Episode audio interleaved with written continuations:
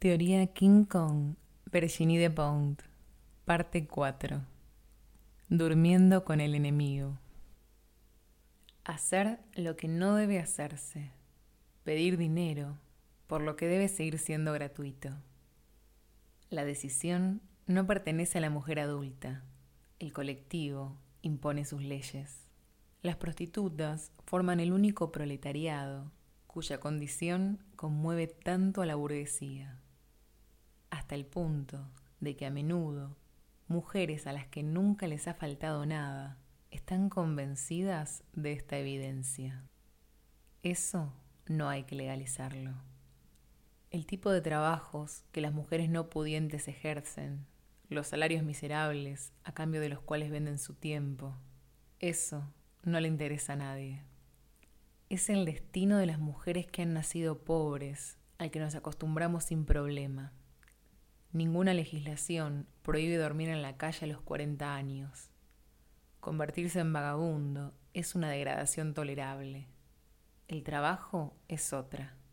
Pero la venta del sexo, eso le concierne a todo el mundo. Y las mujeres respetables tienen algo que decir al respecto. Durante los últimos 10 años me he encontrado bastantes veces en un bonito salón en compañía de mujeres mantenidas a través de un contrato matrimonial.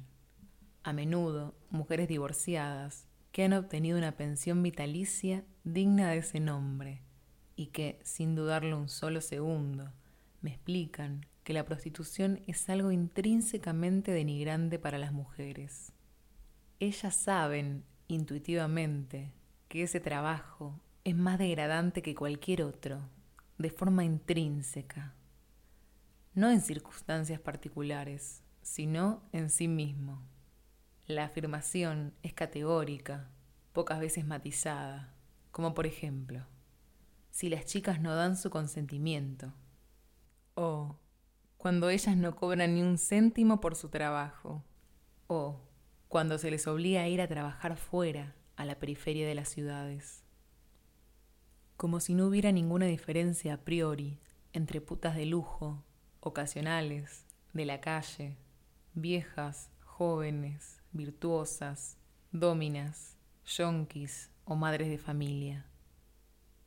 Intercambiar un servicio sexual por dinero, incluso en buenas condiciones, incluso voluntariamente, es un ataque a la dignidad de la mujer. He aquí la prueba. Si pudieran elegir, las prostitutas dejarían de serlo.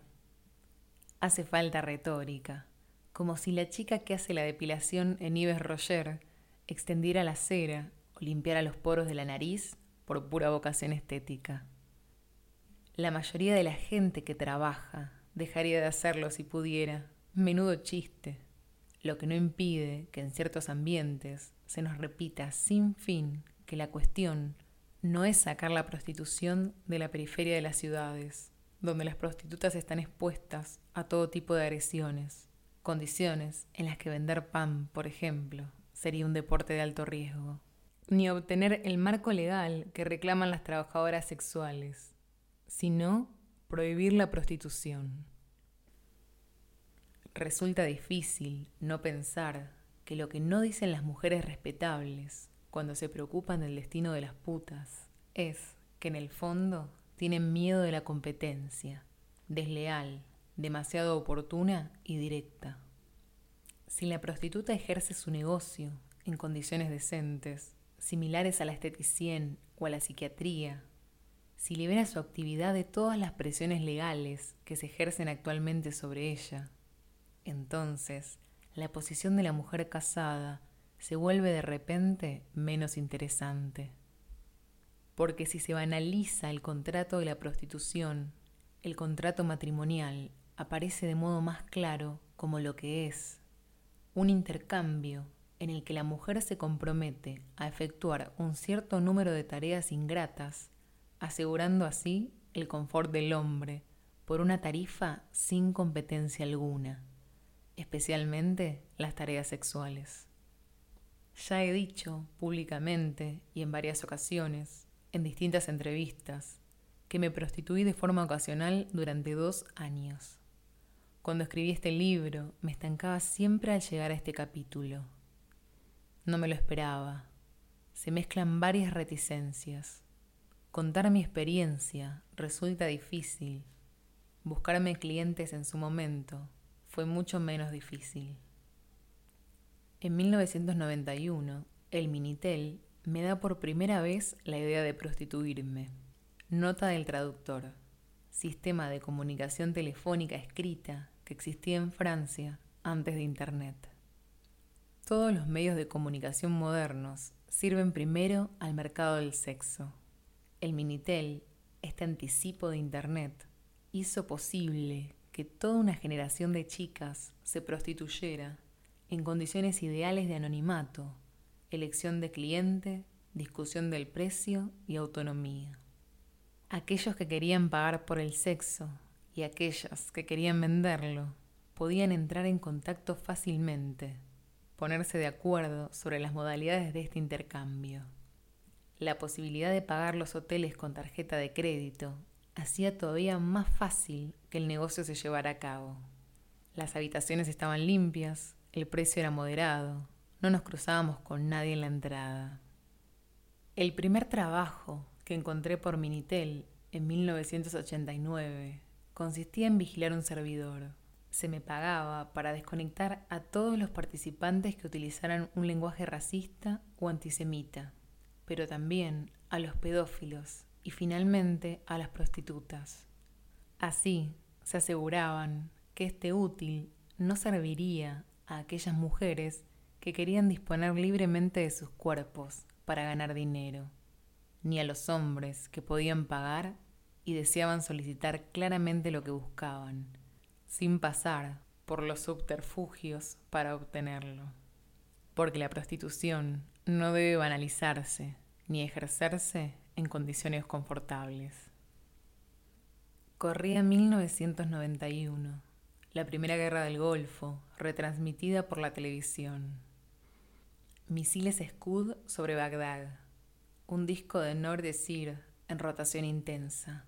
Oxon Begos eliminan al profesor Griff de Public Enemy. Nene Cherry lleva mallas ajustadas y zapatillas de deporte enormes. Yo me visto del modo más unisex posible, es decir, más bien como un chico. No llevo maquillaje ni un corte de pelo identificable, ni joyas, ni zapatos de chica. Los atributos femeninos clásicos no me conciernen, tengo otras cosas en la cabeza. Trabajo en un supermercado, en el revelado de fotos, en una hora. Tengo 22 años. No tengo, en principio, el perfil de alguien que va a tomar el camino del sex business. En todo caso, no tengo realmente el look. Además, Dos años antes, cuando era vigilante en la red Minitel y veía a hombres generosos proponer mil francos por un polvo, me parecía una trampa. Les proponían pagar un precio tan caro para poder atraerlas hasta sus casas y hacerles toda una serie de horrores antes de arrojarlas desnudas y ensangrentadas en la fosa más próxima. Lectura de Elroy, algunas películas, la cultura dominante acaba consiguiendo pasar su mensaje. Desconfiad, chicas. Nos gustáis mucho cuando sois cadáveres. A la larga, yo había terminado convenciéndome de que los hombres pagaban efectivamente mil francos por cita. Había deducido que las tías en cuestión debían ser extraordinarias megabombas sexuales. Odiaba trabajar me deprimía la cantidad de tiempo que dejaba en ello, lo poco que ganaba y la facilidad con la que me gastaba el dinero. Miraba a las mujeres más mayores que yo, trabajando toda una vida de ese modo, para ganar poco más que el sueldo mínimo, y para que cuando tuvieran 50 años les echara la bronca al jefe de sección porque iban demasiadas veces a mear. Mes tras mes comprendía con detalle lo que quería decir, llevar una vida de trabajadora honrada, y no veía escapatoria posible. Ya en esa época había que contentarse con tener un trabajo, pero yo nunca he sido razonable y me costaba conformarme. En el ordenador en el que facturaba las tiradas de fotos, se podía ir al Minitel y me conectaba a menudo para discutir con un amante rubio, un chico de París que trabajaba como animadora en un servidor. Yo estaba acostumbrada a hablar por el Minitel y de paso charlar con mucha gente. Una vez tuve una conversación más excitante que las demás con un señor convincente. Mi primera cita fue con él. Me acuerdo de su voz, cálida y excitante. Pensaba que tenía ganas de ver cómo era, que lo hubiera hecho gratis, que me enloquecía lo bestia. Finalmente, no fui a la cita. Me había preparado, estaba cerca, pero me rajé en el último momento. Demasiado miedo, demasiado lejos de mí, no en mi vida. Las chicas que lo hacían habían recibido seguramente algún tipo de consigna particular, un mensaje llegado desde otra dimensión. Pensaba que hacer la calle no podía improvisarse, que debía haber una iniciación precisa, cuyo protocolo me era desconocido. Pero el afán de lucro, mezclado con la curiosidad, con el imperativo de encontrar una manera de que me echaran del supermercado, además de las ganas de aprender algo importante. Me di de nuevo cita, unos días más tarde, con otro hombre. Ese, precisamente no muy sexy, simplemente un cliente, uno de verdad. La primera vez que salgo en minifalda con tacones altos. La revolución depende de unos cuantos accesorios. Después, la única sensación comparable será mi primer paso por la televisión, en Canal Plus, cuando estrenamos la película Fóllame. Tú no has cambiado en nada, pero algo fuera de ti se ha desplazado y ya nada es como antes, ni las mujeres ni los hombres, sin que estés segura de que te guste o no ese cambio, de comprender todas sus consecuencias. Cuando las norteamericanas hablan de sus experiencias como trabajadoras sexuales, les gusta emplear el término empowerment, empoderamiento, un subidón de poder. Me gustó inmediatamente el impacto que causaba en la población masculina, el carácter exagerado, casi teatral, el cambio notable de estatus. Yo, que hasta entonces era una tía casi transparente, pelo corto y zapatillas sucias, me había convertido bruscamente en una criatura de vicio, la gran clase. Parecía Wonder Woman que da vueltas en una cabina de teléfono para acabar saliendo convertida en superheroína. Todo esto era divertido, pero enseguida también sentí miedo, precisamente de esa importancia que iba más allá de mi comprensión y de mi control. El efecto que todo ello causaba en muchos hombres era casi hipnótico. Entrar en una tienda, en el metro, cruzar la calle, sentarse en un bar, por todos lados atraer las miradas de los hambrientos, estar increíblemente presente, depositaria de un tesoro furiosamente deseado, mi entrepierna, mis pechos, cobraban una importancia extrema. Esto no causaba ese efecto únicamente en los obsesos. Una mujer con estilo de puta le interesa a casi todo el mundo. Me había convertido en un juguete gigante. En todo caso, lo que estaba claro es que yo podía hacer ese trabajo. Finalmente, no era necesario ser una megabomba sexual ni conocer secretos técnicos inimaginables para convertirse en una mujer fatal. Bastaba con jugar el juego, el juego de la femenidad.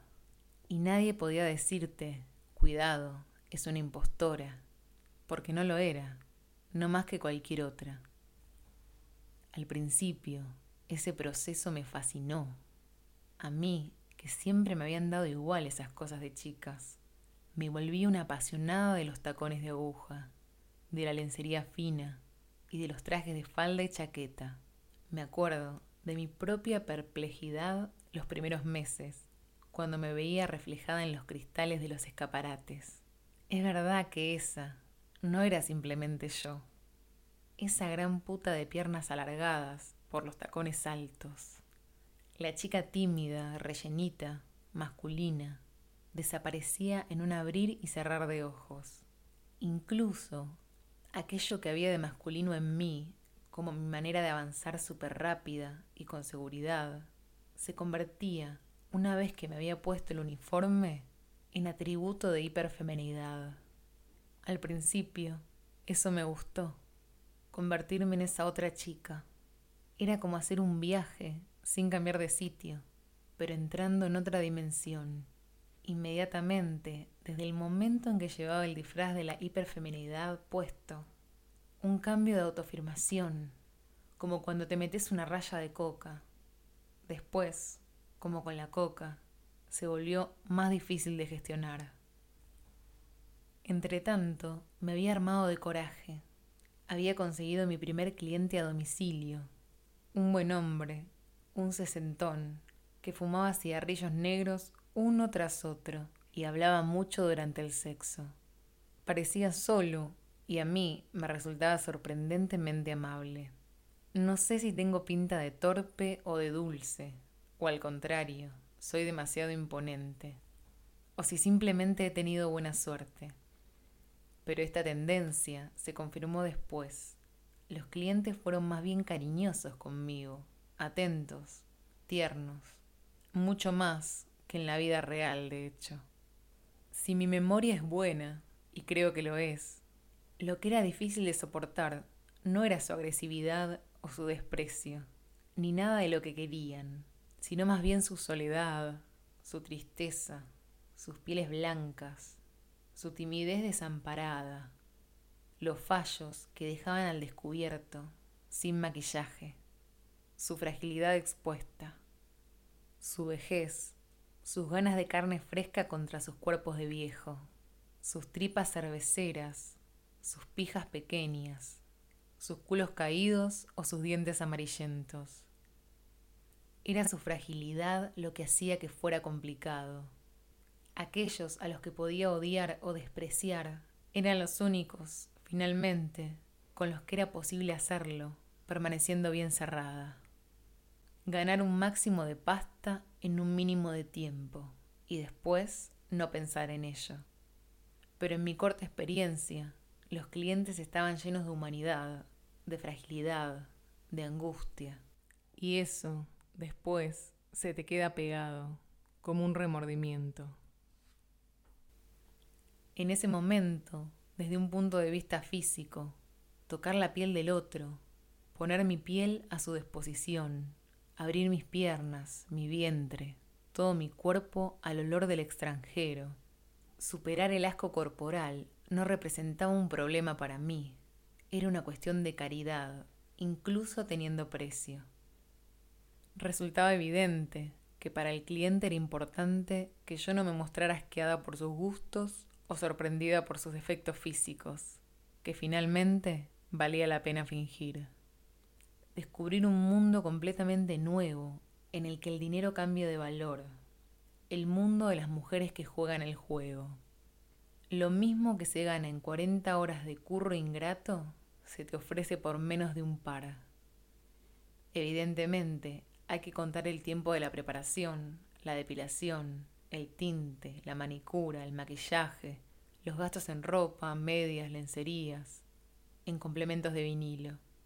Pero aún así, las condiciones de trabajo seguían siendo un lujo. A los hombres que se lo pueden permitir les gusta pagarse mujeres. He llegado a esa conclusión. A algunos les gusta frecuentar putas según un ritual estricto, dinero en efectivo en mano y escenario exacto de la relación previamente acordado. Otros prefieren que aquello se parezca más a una relación. Lo llaman libertinaje. Te piden que les traiga facturas o que les digas qué quieres que te regalen en concreto. Una manera de jugar a papá, de hecho. Subrayemos que se define a aquellos y aquellas que piden dinero a cambio de servicios sexuales por su actividad como prostitutas un estatuto ilegítimo o ilegal, mientras que aquellos que pagan por el sexo son raramente diferenciados de la población masculina en general. Escribe Gail Peterson en El prisma de la prostitución. Decir que te has hecho un cliente te sitúa al margen y te somete a los fantasmas más diversos. Nada anodino. Decir que te vas de putas es distinto.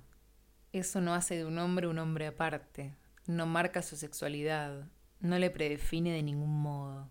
Se piensa que los clientes de las prostitutas constituyen una población variada, tanto por sus motivos como por sus modos de actuar, su categoría social, racial, su edad o su cultura.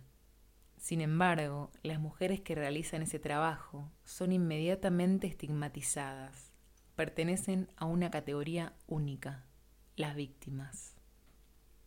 En Francia, la mayoría de ellas se niega a hablar públicamente con el rostro al descubierto, porque saben que ese trabajo no debe asumirse. Hay que guardar silencio, siempre la misma maquinaria. Se exige de ellas que estén sucias, mancilladas, y si no dicen lo que hay que decir, si no se quejan del daño que les han hecho, si no cuentan cómo las han forzado, entonces lo pagan caro. No nos da miedo que no sobrevivan. Al contrario, lo que nos da miedo es que digan que ese trabajo no es tan aterrador como parece. Y no solo porque todo trabajo es degradante, difícil, duro, sino porque muchos hombres nunca son tan amables como cuando están con una puta. Creo que conocí unos cincuenta y tantos clientes distintos en dos años. Cada vez que necesitaba de dinero en efectivo, me contactaba por Minitel en un servidor de Lion. En diez minutos de conexión anotaba varios números de teléfono de hombres y buscaba una cita para ese mismo día. A menudo eran tipos que estaban de viaje de negocios. En Lion había más clientes que chicas, lo que hacía más fácil la selección y el trabajo más agradable. Hablando con los que venían más a menudo, me decían que encontraban bastante rápidamente lo que buscaban. Si los clientes eran numerosos y estaban satisfechos, es que también éramos muchas las que proponíamos nuestros servicios. La prostitución ocasional no tiene nada de extraordinario. Lo único excepcional en mi caso es que yo hablo de ello. Este trabajo, que puede practicarse en secreto total, no es más que un curro bien pagado para una mujer poco o nada cualificada. Cuando trabajaba en los salones de masaje erótico y en algunos peep shows de París, tenía tiempo de discutir con otras chicas entre dos clientes. Conocí a chicas muy distintas, las más inesperadas según la conciencia colectiva para ese tipo de trabajo. La primera vez que trabajé en un salón de masajes, venía de un ambiente de extrema izquierda, en el que había escuchado decir, convencida, que las chicas que se prostituyen son víctimas inconscientes o manipuladas, que en todo caso no tenían elección. La realidad sobre el terreno era muy distinta. La chica que me abrió la puerta era una negraza asombrosa, una de las chicas más guapas que he visto de cerca. Difícil compadecer o tener piedad de una criatura así. Después nos conocimos bien. Era algo más joven que yo. Estaba mejor integrada socialmente. Había trabajado varios años como esteticien. Estaba comprometida con un chico que la adoraba y tenía mucho humor y muy buen gusto para la música. A mí me parecía sólida, trabajadora, decidida, lúcida y con las cosas claras, comparada conmigo o con las otras chicas que yo conocía. Nada que ver con la imagen de las profesionales del sexo que yo tenía. Muy solicitada, ganaba una fortuna cada día, dinero en efectivo que ella ahorraba concienzudamente. Al mismo tiempo que yo, llegó al salón una chica pequeña, morena, que volvía de Yugoslavia, donde había trabajado en el ámbito humanitario. Tenía un diploma de la Escuela de Comercio, pero se había encontrado confundida al buscar un curro normal y había intentado entrar en un salón por azar. Le decía a su novio que era secretaria en una gran empresa. No pensaba hacer ese trabajo por mucho tiempo. Hablábamos muchísimo sobre la extrañeza de ese tipo de trabajo que nos fascinaba por igual. El único punto en común que he podido encontrar entre todas las chicas con las que me he cruzado es, evidentemente, la falta de dinero, pero sobre todo el hecho de que ellas no hablaban de lo que hacían, secretos de mujeres, ni a los amigos, ni a la familia, ni a los novios, ni a los maridos. Creo que la mayoría de ellas han hecho lo mismo que yo. Han trabajado en esto algún tiempo, algunas veces, y después se han dedicado a otras cosas completamente distintas. A la gente le gusta poner cara de incrédula cuando les dices que has trabajado como puta. Lo mismo que ocurre con la violación. Pura hipocresía. Si se pudiera realizar una encuesta, nos asombraríamos de la cantidad de chicas que han vendido sexo a un desconocido. Hipócritamente, porque en nuestra cultura el límite entre la seducción y la prostitución es borroso, aunque en el fondo todo el mundo sea consciente de ello. Durante todo el primer año realmente me gustó ese trabajo, porque se hacía más dinero fácil que en otros sitios, pero también porque me permitió experimentar casi todo lo que me intrigaba, me excitaba, me perturbaba o me fascinaba, sin hacerme demasiadas preguntas evitando toda consideración moral. Además de otras muchas cosas que yo no hubiera pensado espontáneamente y que no me habrían gustado que me pidieran la intimidad, aunque fue interesante hacerlas una vez. Solo comprendí el confort de mi posición después de haberlo dejado, cuando, después de convertirme en Virginie de Pont, me pasé por un club de intercambio de parejas. Entonces me di cuenta que era mucho más fácil hacerlo como puta que acompañe a un cliente sin comerse la cabeza. Vengo aquí porque es mi trabajo, hago lo que no debe hacerse, me pagan por ello. Es punk rock. Sin el dinero como motivo, todo se complicaba. ¿Venía para acompañar a un productor o solamente por mi propio placer? Las cosas que hacía allí, ¿las hacía porque estaba demasiado borracha o porque verdaderamente me excitaban? ¿Tenía el coraje al menos de saber cómo me sentía el día después? Benévola y lúdica, mi sexualidad me parecía entonces mucho más confusa. Soy una chica, así que el territorio del sexo fuera de la pareja no me pertenece. La prostitución ocasional, con la posibilidad de elegir los clientes y los tipos de escenario, es también para una mujer una manera de echar un vistazo al lado del sexo sin sentimientos, de experimentar, sin tener que pretender lo hace por puro placer y sin esperar beneficios sociales colaterales. Cuando se trabaja como puta, se sabe a lo que se viene, por cuánto, y mejor si además te lo pasas bien o si satisfaces tu curiosidad. Cuando se es una mujer libre, la cosa es mucho más complicada en definitiva, menos ligera. Al principio, todo el mundo me felicitaba y se alegraba tanto de mi éxito, que era fácil apreciar mi nuevo trabajo.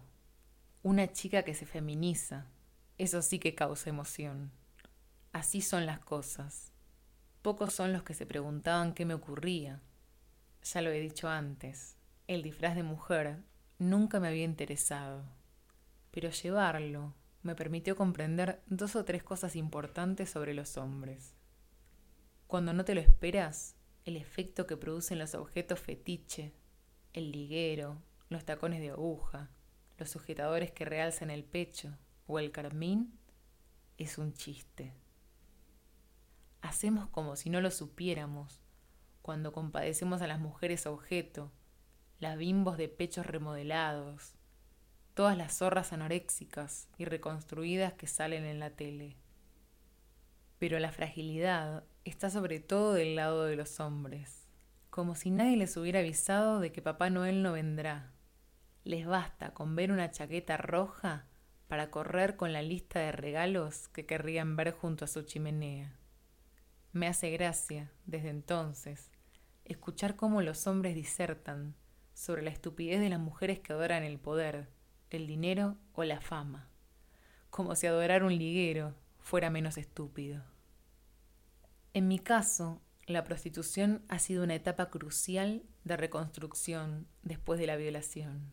Una empresa de indemnización, billete a billete, de lo que me había sido robado por la fuerza. Aquello que yo podía vender a cada cliente, lo había guardado intacto. Si yo lo vendía diez veces seguidas, quería decir que aquello no se desgastaba con el uso. Este sexo solo me pertenecía a mí no perdía su valor a medida que se usaba e incluso podría ser rentable. De nuevo me encontraba en una situación de ultrafemenidad, pero esta vez yo sacaba un beneficio neto. Lo que resulta difícil, incluso hoy, no es el haberlo hecho. Recordar mi pasado para escribir este capítulo me confronta con buenos recuerdos el subidón de adrenalina antes de llamar a una puerta y subidones todavía más fuertes antes de empezar una sesión. Me gustaría decir otra cosa, visto que no me hace falta añadir mucho del lado de lo cutre. Pero desde un punto de vista sexual, en general, fue muy excitante. Ser puta era a menudo lo más. El deseo resultaba gratificante. Aquellas fueron también mis primeras salidas de compras con mi propio dinero en efectivo, como nunca antes hubiera soñado tenerlo, y poder fundirlo en un solo día. Además, esta experiencia, al presentarme a los hombres bajo un ángulo más infantil, frágil y vulnerable, los volvió más simpáticos, menos impresionantes, más amables y finalmente más accesibles. Descubrí una receta para atraer más atención de la que yo podía gestionar. Eso ha disminuido mi agresividad contra ellos, más de lo que nunca hubiera imaginado. Una agresividad que a diferencia de lo que se cree, nunca ha sido muy elevada. Lo que me da rabia no es lo que los hombres hacen o son, sino lo que quieren impedirme que haga o lo que quieren obligarme a hacer. Lo que resulta difícil es hablar de ello, lo que provocaría en la cabeza de la gente con la que luego me encontraría, la condescendencia, el desprecio, la proximidad, las conclusiones fuera de lugar. Cuando llegué a París, la práctica se complicó. Muchas más chicas, muchas más blancas, chicas del este, muy guapas, muchos más clientes peligrosos. Los servidores de Minitel estaban vigilados y era difícil elegir como antes. No conocía bien los barrios a los que iba, y cuando quería pasarme a trabajar en el masaje o en el striptease para entrar en una estructura, los porcentajes eran ridículos, los locales demasiado pequeños y la oferta siempre superior a la demanda, lo que hacía que el ambiente entre las chicas fuera un espanto. Además, yo ya no estaba sola, así que empezaron las mentiras y la sensación de traer mi mierda a casa. Pérdida de equilibrio. Es difícil dejarlo. Volver a trabajos pagados normalmente, en los que se te trata normalmente, como un empleado. Levantarse por las mañanas, dar todo tu tiempo. De todos modos, yo echaba solicitudes por todos lados, pero no encontraba trabajo. Tuve que esperar a conocer a alguien que a su vez conocía a alguien que trabajaba en Virgin para poder empezar a ser dependienta durante unos meses. Trabajar por el sueldo mínimo se había vuelto una especie de lujo. El mercado se había endurecido y entre tanto yo me había hecho mayor y tenía lagunas sospechosas en mi CV. La readaptación no era evidente. El único trabajo estable que encontré consistía en hacer reseñas de películas X para un editor de revistas porno. Y eso no daba para pagar un alquiler en París. Cuidé niños, cosa que al menos era divertida, pero eso tampoco daba para vivir en la capital. Cabría comparar el estar enganchado a una droga dura y ser puta. Todo empieza bien. Sensaciones fáciles de poder, sobre los hombres, el dinero, emociones fuertes, descubrimientos interesantes sobre ti misma, liberación de dudas. Pero es un alivio traicionero. Los efectos secundarios son duros. sigues buscando las sensaciones del principio, como con la droga. Cuando intentas dejarlo, las complicaciones se parecen. Vuelves una vez más, solo una vez, y después una semana más tarde, cuando se presenta el más mínimo problema, vuelves a encender tu Minitel por última vez. Entonces, empiezas a entender que aquello te da más problemas que beneficios, pero aún así vuelves. Lo que antes era una fuerza fantástica que controlabas, acaba desbordándolo todo y volviéndose amenazadora. Y todo lo que antes te traía del asunto se vuelve un problema. Durante cierto tiempo estuve así, volviendo y dejándolo, hasta que me convertí en Virginie de Pont. Siempre me ha impresionado la similitud entre la parte promocional de mi trabajo de escritora mediatizada y el acto de prostituirme. Con la diferencia de que cuando dices soy puta, tienes a todos los salvadores de tu parte, mientras que cuando dices algo en la tele, lo único que encuentras son envidiosos. Pero el sentimiento de no poseerse a sí misma por completo, de vender lo íntimo, de mostrar lo privado, es exactamente el mismo. Aún no veo bien la diferencia entre la prostitución y el trabajo asalariado legal, entre la prostitución y la seducción femenina, entre el sexo pagado y el sexo interesado, entre lo que conocí durante aquellos años y lo que he visto después. Lo que las mujeres hacen con su cuerpo, desde el momento en que hay hombres que tienen pasta y poder alrededor, me parece todo bastante parecido al final. Entre la feminidad tal y como se nos vende en las revistas y la de la puta, se me escapa siempre el matiz de diferencia.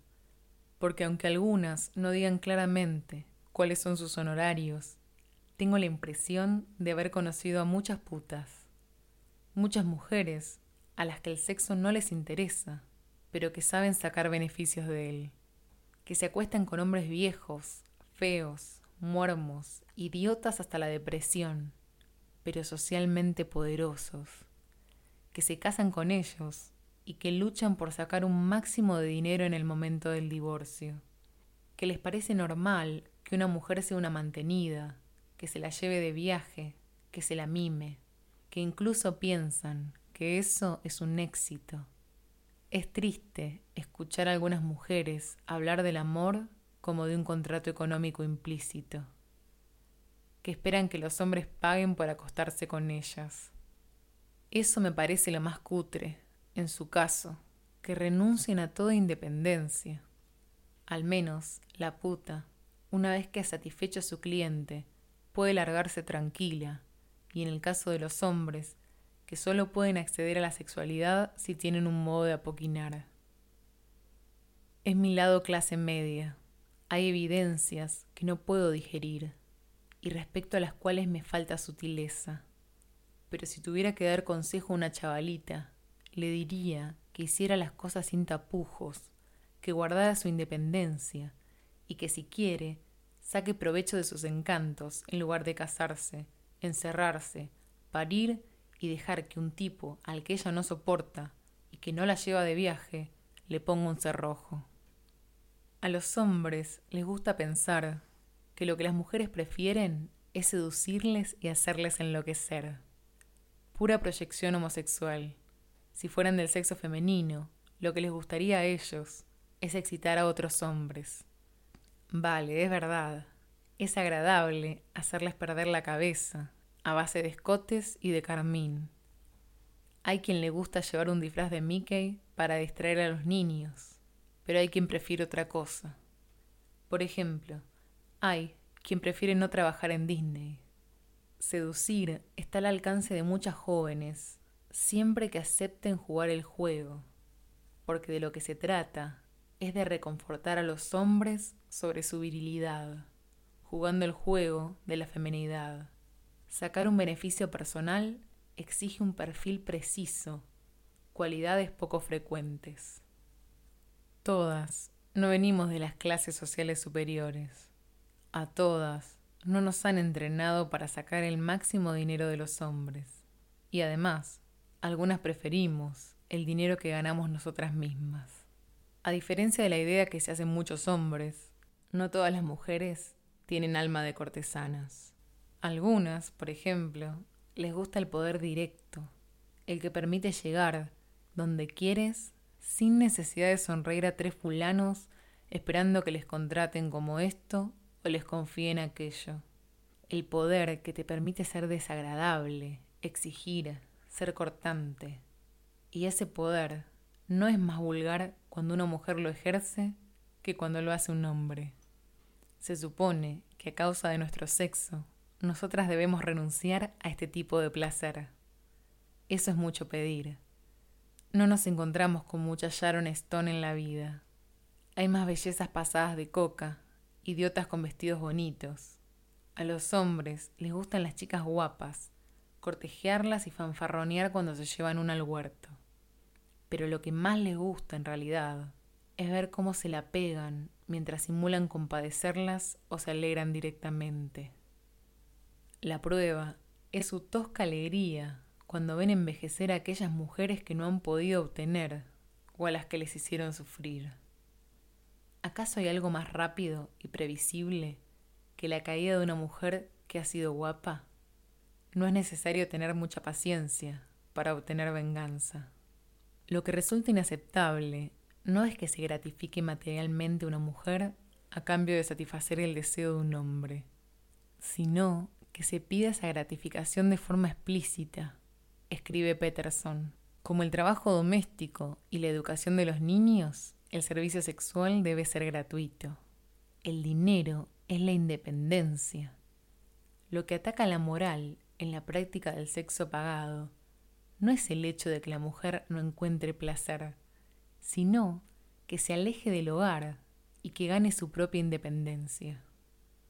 La puta es la criatura del asfalto, la que se apropia de la ciudad, trabaja fuera de la domesticidad y de la maternidad, fuera de la célula familiar. Los hombres no necesitan mentirle, ni ella necesita engañarlos. Más bien, ella se puede convertir en su cómplice. Tradicionalmente, las mujeres y los hombres no están hechos para comprenderse, entenderse y ser sinceros entre sí. Claramente, esta posibilidad da miedo. Los medios de comunicación franceses, los artículos, los documentales y los reportajes de radio se centran siempre en las formas más sórdidas de la prostitución como la de calle en la que se explotan las mujeres sin papeles. Por su dimensión espectacular, evidente, un poco de injusticia medieval en nuestras carreteras siempre produce buenas imágenes. Nos gusta contar historias de mujeres maltratadas que cuentan a las otras que se han librado por los pelos de lo peor. Además, resulta más fácil, porque los y las que trabajan en el exterior no pueden mentir acerca de su actividad, como lo hacen los que la practican a través de Internet. Buscamos lo más sórdido y lo encontramos sin mucha dificultad, porque esa es precisamente la prostitución que no puede sustraerse a la mirada pública. Chicas ilegales que trabajan sin dar su consentimiento, que hacen clientes en cadena, domesticadas por la violación, drogadas, retratos de chicas perdidas, Cuanto más cutre, mejor y más fuerte se siente un hombre en comparación. Cuanto más sórdido, más emancipado se siente el pueblo francés. Así, a partir de imágenes inaceptables de un tipo de prostitución practicada en condiciones asquerosas, se acaban extrayendo conclusiones sobre el mercado del sexo en su conjunto. Es tan pertinente como hablar del mercado textil mostrando únicamente imágenes de niños sin contrato en sótanos. No importa, lo que cuenta es poder transmitir una única idea. Ninguna mujer debe sacar beneficios de sus servicios sexuales fuera del matrimonio. En ningún caso, ella es lo suficientemente adulta como para negociar con sus encantos. Prefiere forzosamente tener un trabajo honesto, honesto según las instancias morales, un trabajo no degradante, porque el sexo para las mujeres sin amor es siempre degradante. Esta imagen precisa de la prostituta, que nos gusta tanto exhibir, una mujer privada de todos sus derechos, de su autonomía, de su poder de decisión, sirve varias funciones. Principalmente, mostrar a los hombres que quieren hacérselo con una puta lo bajo que deberán caer para conseguirlo. De este modo, también se les arrastra a ellos hasta la célula familiar, todo el mundo a casa. Es también una manera de recordarles que su sexualidad es monstruosa, que crea víctimas y destruye vidas, porque la sexualidad masculina debe seguir siendo criminal, peligrosa, asocial y amenazadora. Esto no es una verdad en sí, es una construcción cultural. Cuando impedimos que las putas trabajen en condiciones decentes, atacamos directamente a las mujeres, pero también buscamos controlar la sexualidad de los hombres. Echar un polvo cuando tienen ganas no debe ser agradable y fácil. Su sexualidad debe seguir siendo un problema. De nuevo, doble imposición. En la ciudad, todas las imágenes invitan al deseo, pero el alivio debe seguir siendo problemático, cargado de culpa. La decisión política, que consiste en hacer de las prostitutas víctimas, también cumple una función, marcar el deseo masculino, encerrarlo en la infamia. Que se corran pagando si quieren, pero que para hacerlo tengan que meterse en el fango, la vergüenza y la miseria. El pacto de la prostitución, yo te pago y tú me satisfaces, es la base de la relación heterosexual. Hacernos creer que ese contrato es extraño a nuestra cultura es pura hipocresía. Al contrario, la relación entre el cliente varón heterosexual y la puta es un contrato entre los sexos sano y claro. Por eso, es necesario complicarlo de manera artificial. Cuando las leyes Sarkozy sacan a las prostitutas de la calle, fuera de la ciudad, obligándolas a trabajar en los bosques, del otro lado de las autopistas, a merced de los caprichos de los policías y los clientes. El símbolo del bosque es interesante. La sexualidad debe salir físicamente del dominio de lo visible, de lo consciente, de lo iluminado. No se trata de una decisión política que proteja la moral. La cuestión no es solamente evitar que esta población pobre esté a la vista de los ciudadanos del centro de las ciudades, los más ricos entre nosotros a través del cuerpo de la mujer, definitivamente un instrumento esencial en la elaboración política de la mística de la masculinidad, el gobierno decide deportar fuera de la ciudad el deseo bestial de los hombres.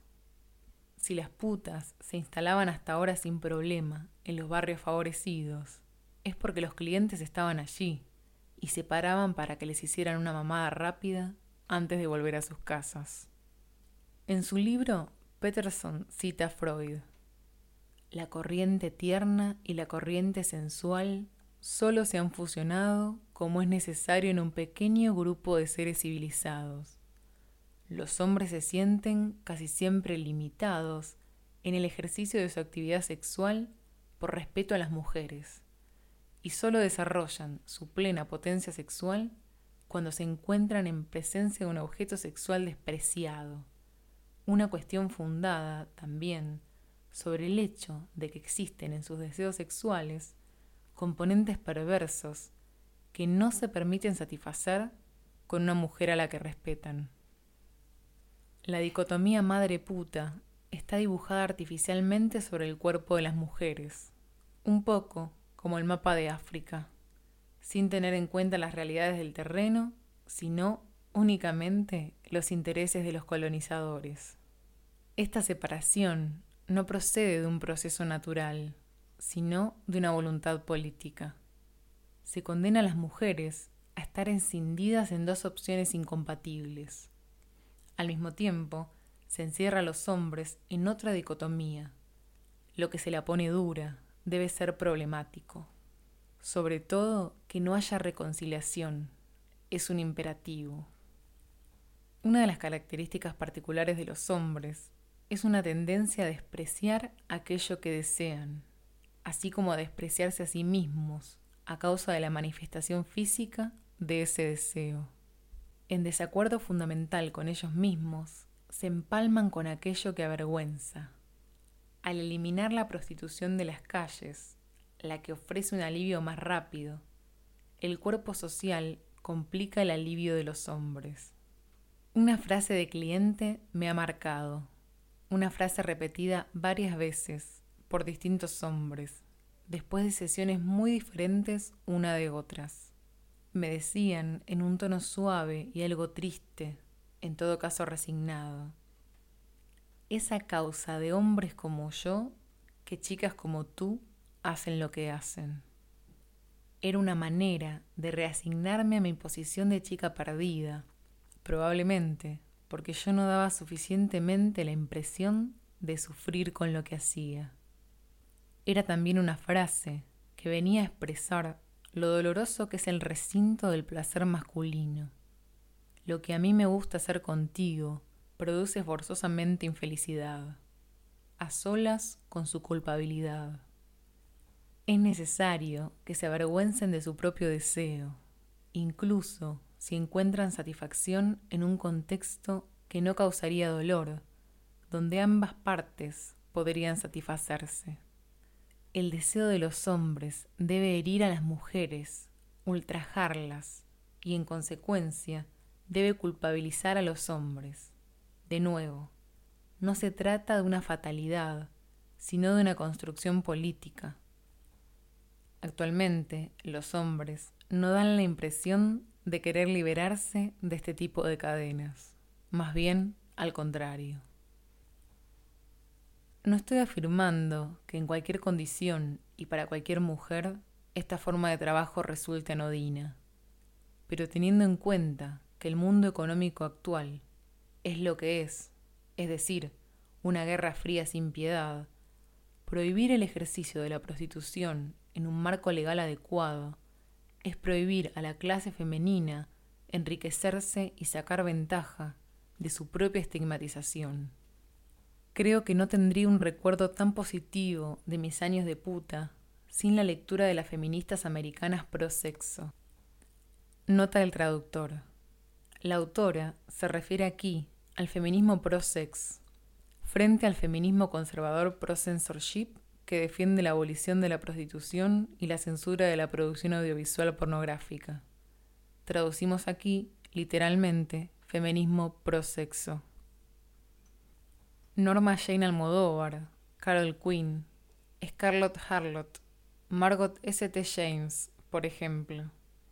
No es casual que ninguno de sus textos estén traducidos al francés o al español, que el libro El prisma de la prostitución de Peterson haya tenido una pequeña difusión a pesar de ser una obra ineludible. Que el libro de Claire Cartonet, J. de Tengo cosas que decirte, no se conozca apenas o que sea considerado como un simple testimonio. El desierto teórico al que nos condenamos socialmente es una estrategia. Es necesario guardar la prostitución en la vergüenza y en la oscuridad para proteger tanto como sea posible la célula familiar tradicional. Vuelvo a hacerme unos clientes a finales del 91. Escribo Fóllame en abril del 92. No creo que se trate de simple azar. Existe una relación real entre escritura y prostitución. Emanciparse, hacer lo que no debe hacerse, ofrecer la intimidad exponerse a los peligros de ser juzgada por los otros, aceptar la exclusión del grupo. Más en concreto, como mujer, convertirse en una mujer pública, ser leída por cualquiera, hablar de aquello que debe permanecer en secreto, exhibirse en los periódicos, en conflicto evidente con la posición que se nos asigna tradicionalmente. Mujer privada, propiedad, mitad y sombra del hombre. Convertirse en escritora, ganar dinero fácilmente, provocar tanta repulsión como fascinación. La vergüenza pública es comparable a la de puta. aliviar, acompañar a aquellos que nadie quiere, compartir la intimidad con un desconocido, aceptar sin juzgar diferentes tipos de deseo. Encontramos muchas prostitutas en las novelas, Bola de Cebo, Nana, Sofía Semyonovna, Margarit, Fantín. Son figuras populares, antimadres, en el sentido religioso del término. Mujeres que no juzgan, que son comprensivas, que reconocen el deseo de los hombres, condenadas y libres. Cuando los hombres sueñan que son mujeres, se imaginan más fácilmente siendo putas, excluidas libres de movimientos que siendo madres de familia preocupadas por la limpieza del hogar. A menudo las cosas son exactamente lo contrario de lo que nos dicen que son. Por eso nos lo repiten con tanta insistencia y brutalidad. La figura de la puta es un buen ejemplo. Cuando afirmamos que la prostitución es una violencia contra las mujeres, es para que olvidemos que el matrimonio lo que constituye es una violencia contra las mujeres y de modo general todo lo que aguantamos. Aquellas que se dejan follar gratis deben seguir diciendo que su opción es la única posible. Si no, ¿cómo las retendríamos? La sexualidad masculina en sí misma no constituye una violencia contra las mujeres si éstas consienten y están bien pagadas. Lo que resulta violento es el control que se ejerce sobre cada una y cada uno de nosotros, la facultad de decidir por nosotros lo que es digno y lo que no lo es.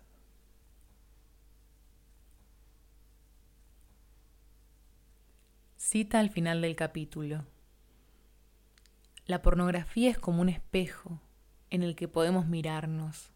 A veces lo que vemos no es muy bonito y nos puede hacer sentir bastante mal, pero es una ocasión maravillosa para conocerse a sí mismo, para aproximarse a la verdad y aprender.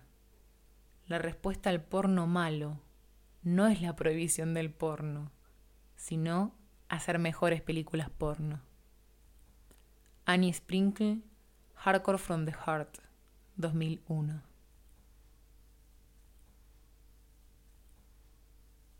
Esto fue Teoría King Kong, parte 4.